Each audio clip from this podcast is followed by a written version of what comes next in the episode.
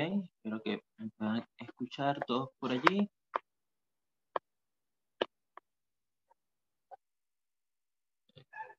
Poner un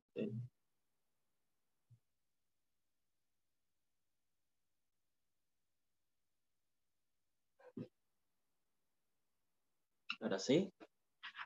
Bueno, espero que me escuchen bien por ahí. Muy bien, vamos a inclinar nuestro rostro para tener una tefilá y así comenzar nuestra allá, nuestra tara de esta mañana. Bendito eres tú, Señor Dios nuestro, Rey del universo, que nos has escogido como tu pueblo Israel. En esta semana nos recuerda no las cosas de los eventos que podemos vivir, sino de la seguridad que podemos tener a través de ellos. Pedimos que tu voz sea la que podamos escuchar, que el Ruach HaKodesh pueda encontrar un espacio en nuestros corazones y que todo lo que escuchemos sea tu dulce voz. Lo agradecemos en el nombre de Yeshua, nuestro Mashiach. Amén. Muy bien. La parashá Hace un poco, unos momentos, les decía que leíamos de allí de la Parashá que se encontraba en la primera porción de las escrituras del libro de Shemot, capítulo 10, el versículo 1. Ayer comentábamos de una manera especial el, el llamado que le hace a Shen, a Moshe. Ven a Faro. Y nos explicaba Marjorie allí de que Hashem es, es un Dios tan grande que Él lo contiene todo. Es decir, si Él nos contiene, si Él es tan grande como para sostener el universo, pudiéramos imaginar que el universo es mucho más pequeño, que puede caber hasta en la palma de la mano de nuestro Creador. Por lo tanto, si nosotros estamos dentro de su palma y vemos hacia los lados, podemos ver hacia arriba o hacia abajo, podemos encontrar de que siempre vamos a estar cerca de él. Él siempre va a estar allí. De hecho, le comentaba a Marjorie eh, el día de ayer de que normalmente cuando vemos algunos textos donde eh, Hashem eh, se aleja, por decirlo así, dice, escondí mi rostro. ¿Sí? Podemos encontrar esa expresión. Es decir, Estamos tan cerca que lo único que puedo hacer para que no me veas es voltearme. Y entonces es la misma sensación que tenía el pueblo de Israel estando allí camino en el desierto. Estaban, por supuesto, de una manera especial caminando ante la presencia de Hashem, pero a veces se les olvidaba que con solo mirar hacia arriba y ver la nube, Hashem los estaba viendo, estaba allí. Pero pareciera que el pueblo, aun cuando no miraran, aun cuando ignoraran, su presencia seguía con ellos. Y al anochecer veían la columna. Era difícil no verla, porque les alumbraba todo el campamento. Los guiaba durante todo el camino. Imagínense una cantidad de personas, más de 600 mil hombres, casi dos millones de personas, siendo iluminados por la misma columna de fuego. Es decir, sentían la presencia de Hashem. Pero en oportunidades vemos cómo esto eh, parecía ser un poco diferente. La aftará, la aftará para Bo, se encuentra en el libro de Jeremías, capítulo 46, versículo 3. Y comienza diciendo hasta la palabra que habló el Eterno al profeta Jeremías acerca de la venida de Nabucodonosor, rey de Babilonia, para atacar a la tierra de Israel. La tareas de esta semana es bien corta, son pocos versículos, desde el verso 13 hasta el verso 28. Y allí estaba viendo um, que le habla a Shen, al Naví Yirmeyahu, referente al Melech de Babel para golpear la tierra. Y cuando leo este texto que dice golpear la tierra, También escuchamos de que Hashem golpeó la tierra de Egipto en una oportunidad. Este, si bien las traducciones dicen de que fueron plagas, otros dicen que fueron golpes y otros traducen esta palabra como señales. Y este es el principio del fin de eh, Egipto. Ahí, desde el capítulo 46 al, 40, al 51 del libro de, Jeremías, de Yirmeyahu, vamos a encontrar cómo fue en decadencia. De hecho, hoy este, podemos ver a través de los escritos que podemos encontrar en el Tanakh que Babilonia fue uno de los poderes que destruyeron ¿no? a Egipto. Y estos dos poderes fueron aquellos que intentaron controlar a Judá. Eh, estas profecías, eh, vamos a decir que los reyes que vienen, vienen de occidente hacia el oriente, ¿no? Y esto, bueno, allí entre los años 68, 568 y 567 antes de la era cristiana, ¿verdad? Este, estuvieron allí en su propia tierra. Ahora, eh, es interesante, ¿a quién le dirige Jeremías esta, ah, esta profecía? ¿A quién le está hablando? Y el profeta clama el mensaje para Egipto. Levántense y prepárense porque la espada ha devorado tu techo. Y qué misericordioso es nuestro Dios. No solamente le estaba, vamos a encontrar que aquí en esta tará Dios le está dando la oportunidad al pueblo de Israel de decirle, mira, no te preocupes, este, esto iba a pasar, ya lo hemos hablado, ya lo hemos conversado, este, ustedes saben, saben todas las implicaciones, pero también debo decirles a los egipcios, porque las señales que encontramos en todas estas plagas, que es lo que está relacionado con esta astará, es que es para que ellos puedan conocer que yo soy Dios. No era castigarlos, de, ninguna manera era destruirlos por destruirlo, por haber hecho algo mal, sino para que cada vez que ellos sintieran, vivieran algo, pudieran entender y decir, mira, yo soy Dios, reconócelo, date cuenta, ¿no? Ahora, entre los versículos 15 y 16 de este versículo, de capítulo 46, vemos de que eh, continúa hablándole allí al pueblo Egipto, de Egipto y diciéndole que los va a entregar a los babilonios, le dice, ¿por qué ha sido derribado tu, tu forzudo Apis? No pudo mantenerse firme porque Dios lo empujó. Hizo a muchos tropezar y cada uno cayó sobre su compañero y dijeron, levántate y volvamos a nuestro pueblo y a la tierra de nuestro nacimiento. Huyamos ante la espada y resistimos. Aquí Dios le está diciendo, mira, hice caer tus dioses, hice caer todo lo que te hacía aferrarte a, algo seguro. Y tú sigues tropezando con lo mismo. Es decir, tratas de levantarte, tratas de buscar en otras cosas que no soy yo, esa seguridad que tú deseas. Y significa que seguirán de esta manera, tratando de levantar y cayéndose, tratando de levantar y cayéndose. Y, y allí el libro de Jeremías nos dice, mira, dejaron pasar el tiempo señalado. Es decir, la amonestación que te estoy haciendo la dejaste pasar, poniendo tu mente, tus, fuerzas, tus habilidades en hacer otra cosa que no fue aceptar que yo soy Dios. Y estoy seguro de que Hashem en su misericordia, si hubiera recibido de parte de Egipto una aceptación de que él era Dios, hubieran podido cambiar, hubiera podido cambiar su veredicto.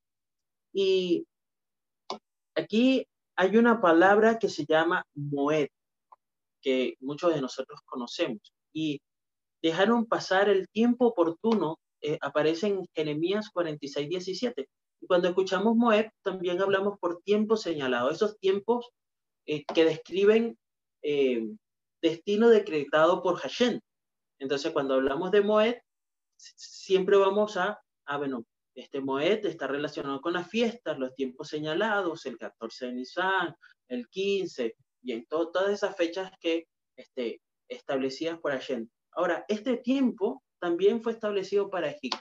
Es decir, más allá de todo esto, Hashem tenía que cumplir su promesa también con Israel, de decirle, mira, este, le estoy dando la oportunidad a ellos, como en la antigüedad, ¿verdad? De que pudieran volverse a Dios, pero no lo hicieron. Y allí Jeremías más adelante le dice, eh, Jacob mi siervo, no tengas temor, no te angusties de Israel, porque yo te voy a salvar de lugares lejanos y a tu cera de su cautividad. Esto está en versículos 27 y 28 del capítulo 46 si están siguiéndome en la lectura. Jacob regresará y estará en shalom y dormirás y no habrá más nadie que te aflige. No temas.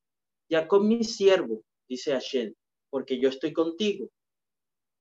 Ella que ha estado sin temor y en lujos ha sido entregada. Yo haré un final total con todas las naciones donde te he echado. Yo no te causaré fallar, yo te corregiré en buena medida, no te dejaré completamente impune. ¿Sí? Y vuelve, seguimos encontrando que repite como por cuatro o cinco versículos más, no temas, siervo mío Jacob, no desmayes Israel, porque aquí que yo te salvaré de lejos y tu descendencia de la tierra de su cautividad. Benei Israel nos dice nuevamente en otro capítulo, en otro versículo, en este caso el 28, había leído el 27 también, pero a ti no te destruiré del todo, sino que te castigaré con medida. Pero a ti no te destruiré, sino que te castigaré, pero no te dejaré sin castigo. Siempre que Israel haga malas cosas, las consecuencias de su mal proceder se darán, seguirán, se darán. ¿sí? Y eso no significa que Hashem está castigando a Israel todo el tiempo. ¿Sí?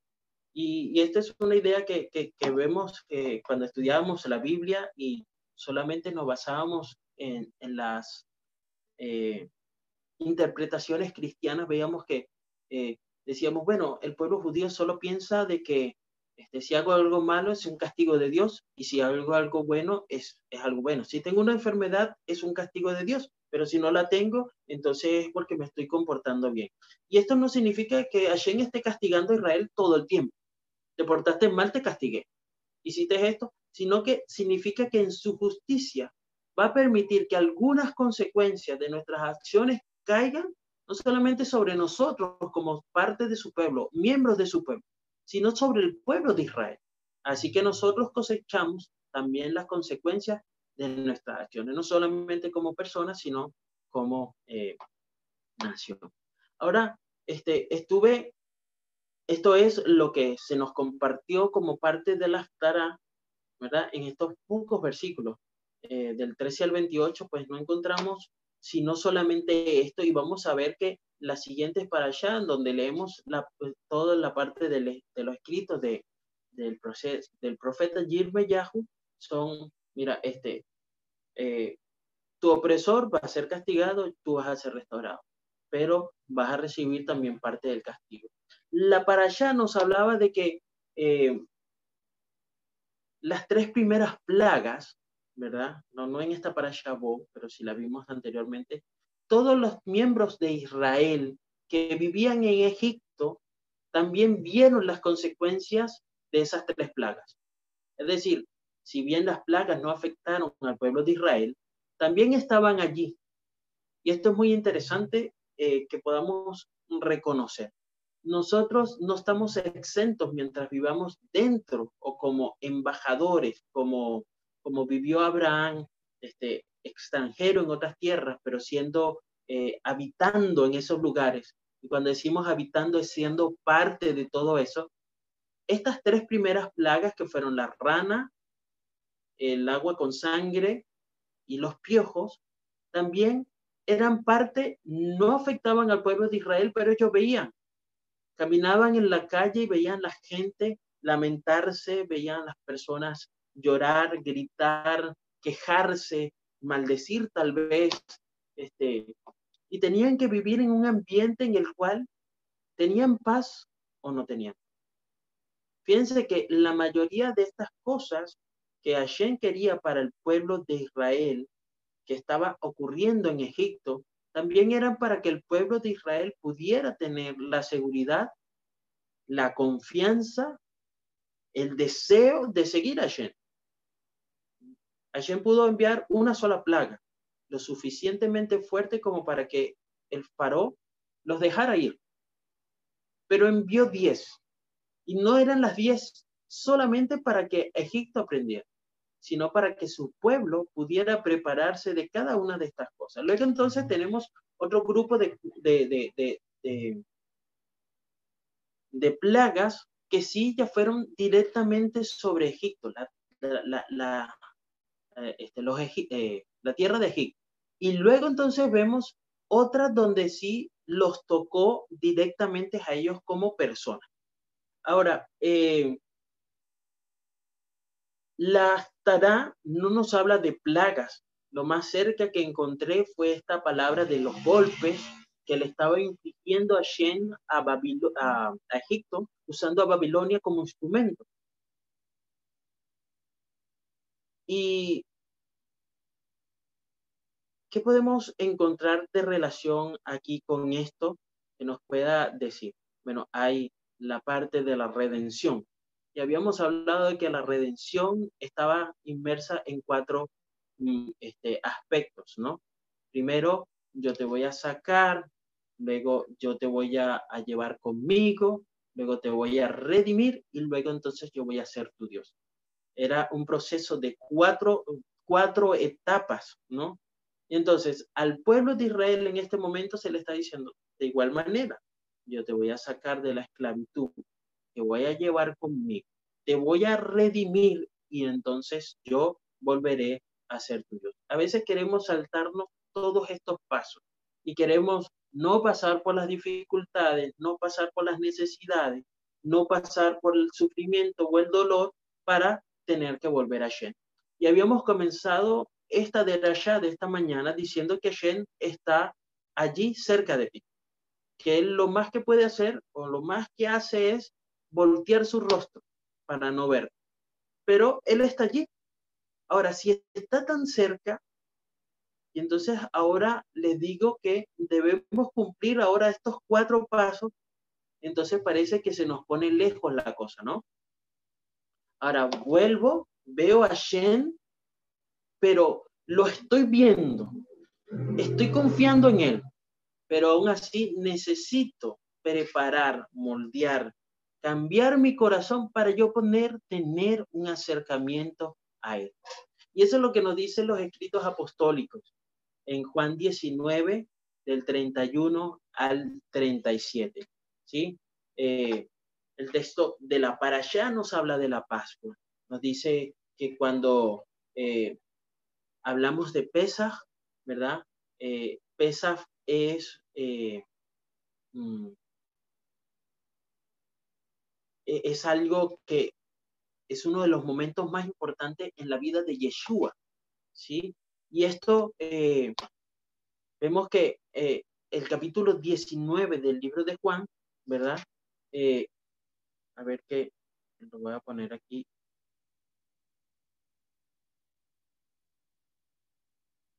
Acá bien. Digo.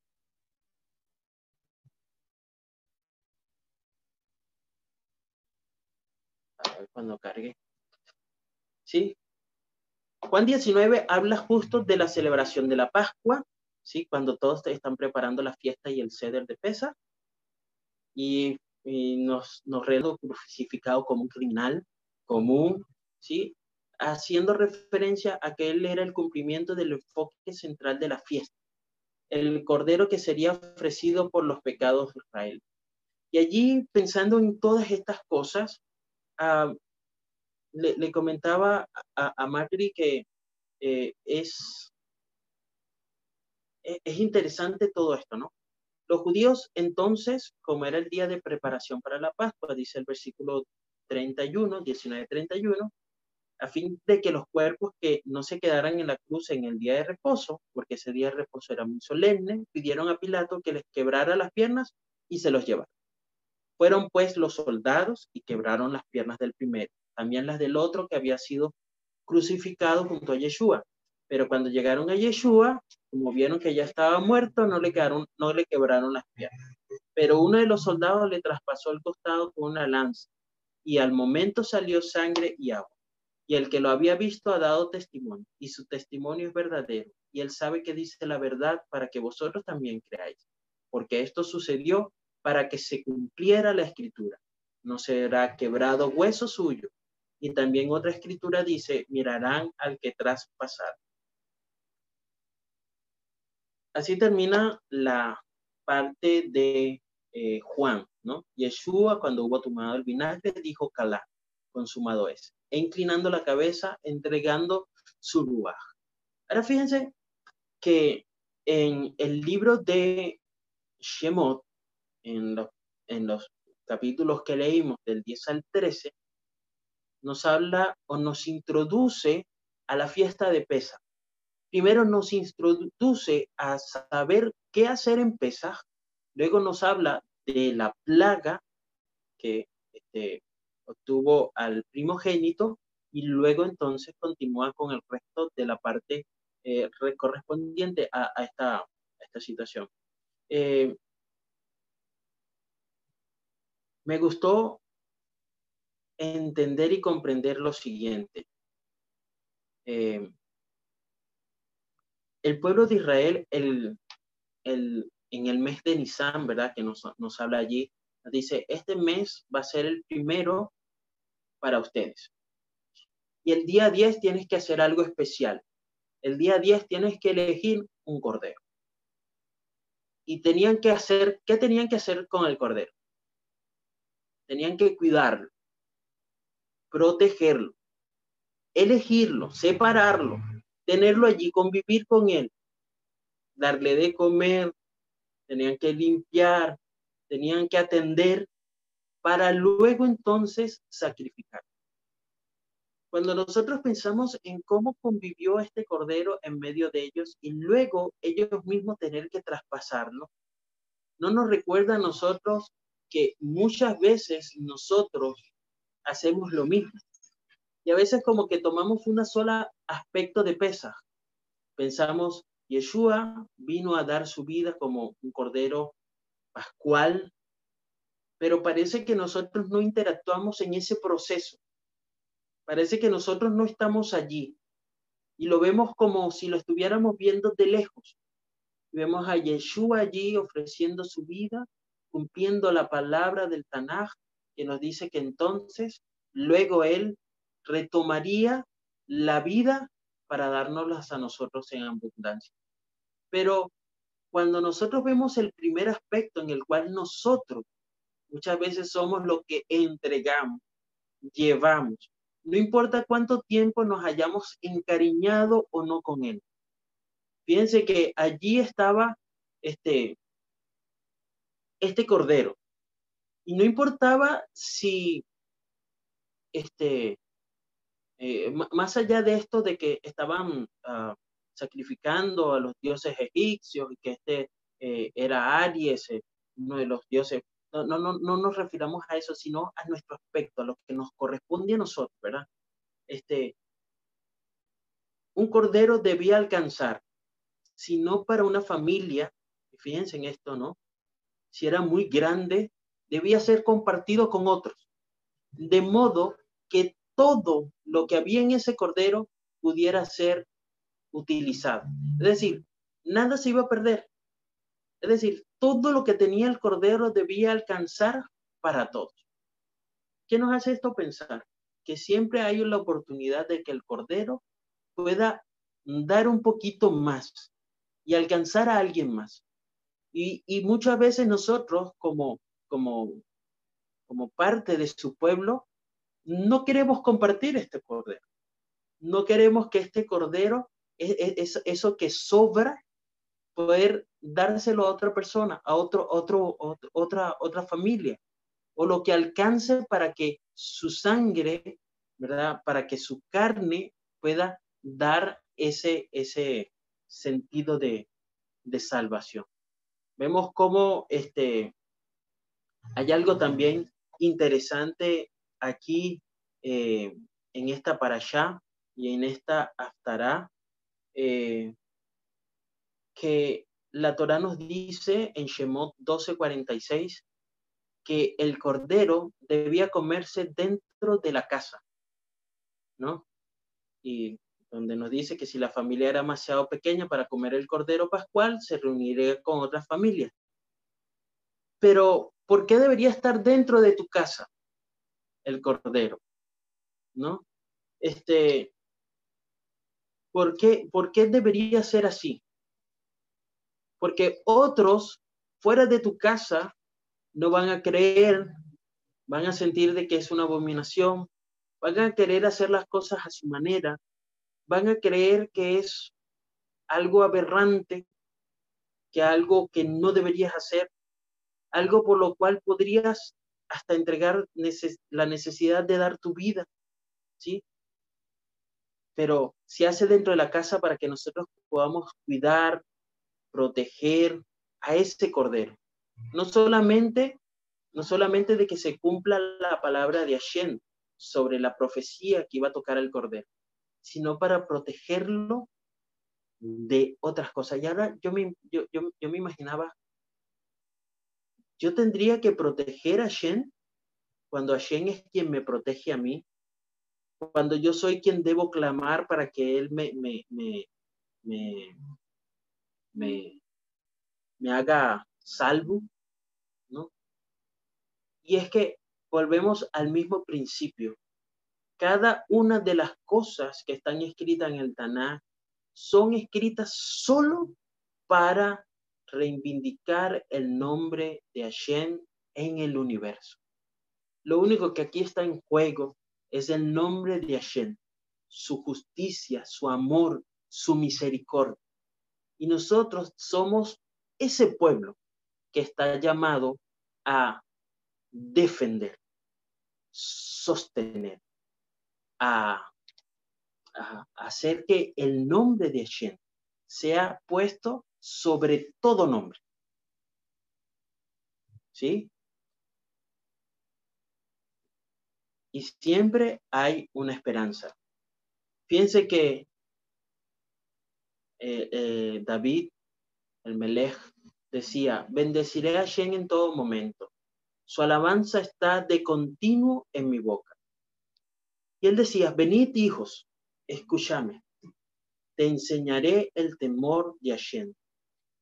Sigue diciendo David, los justos claman y Hashem oye, y los libra de todas sus angustias. Él guarda todos sus huesos y ninguno de ellos es quebrantado.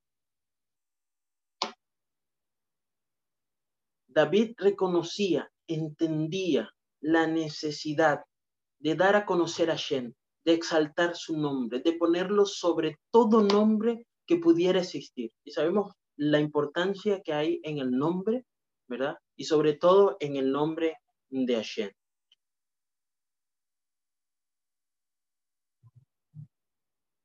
Aquí el,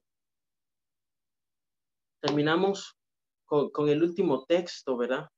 Allí en, en Romanos 5, texto Romanos 5, versículos 6 al 9. ¿Sí?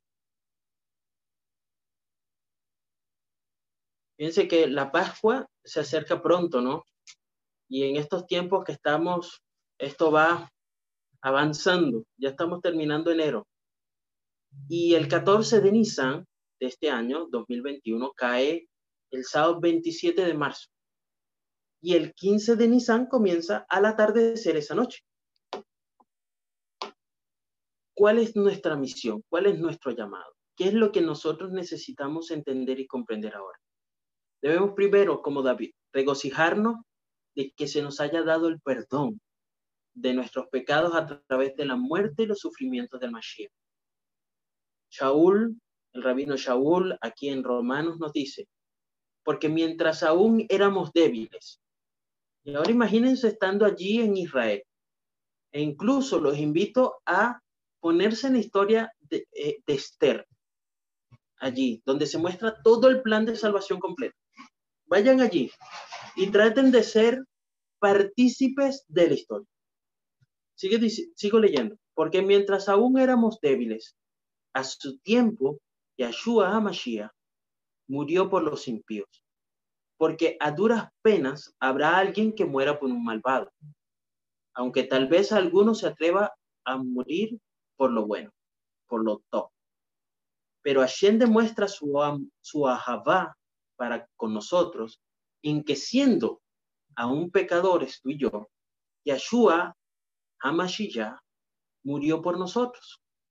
Entonces, mucho más, siendo nosotros, siendo hechos sadik por Sudán, seremos salvos de la ira por medio de Yahshua Hamashiach.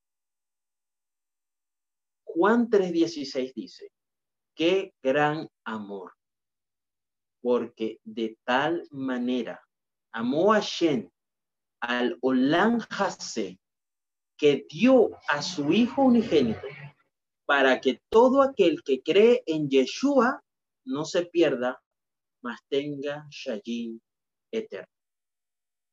La victoria del pueblo de Israel se concentró en saber que al sacrificar al cordero se estaban poniendo en contra no solo de las deidades más grandes de Egipto, sino en las deidades que muchos de ellos habían asimilado en su corazón.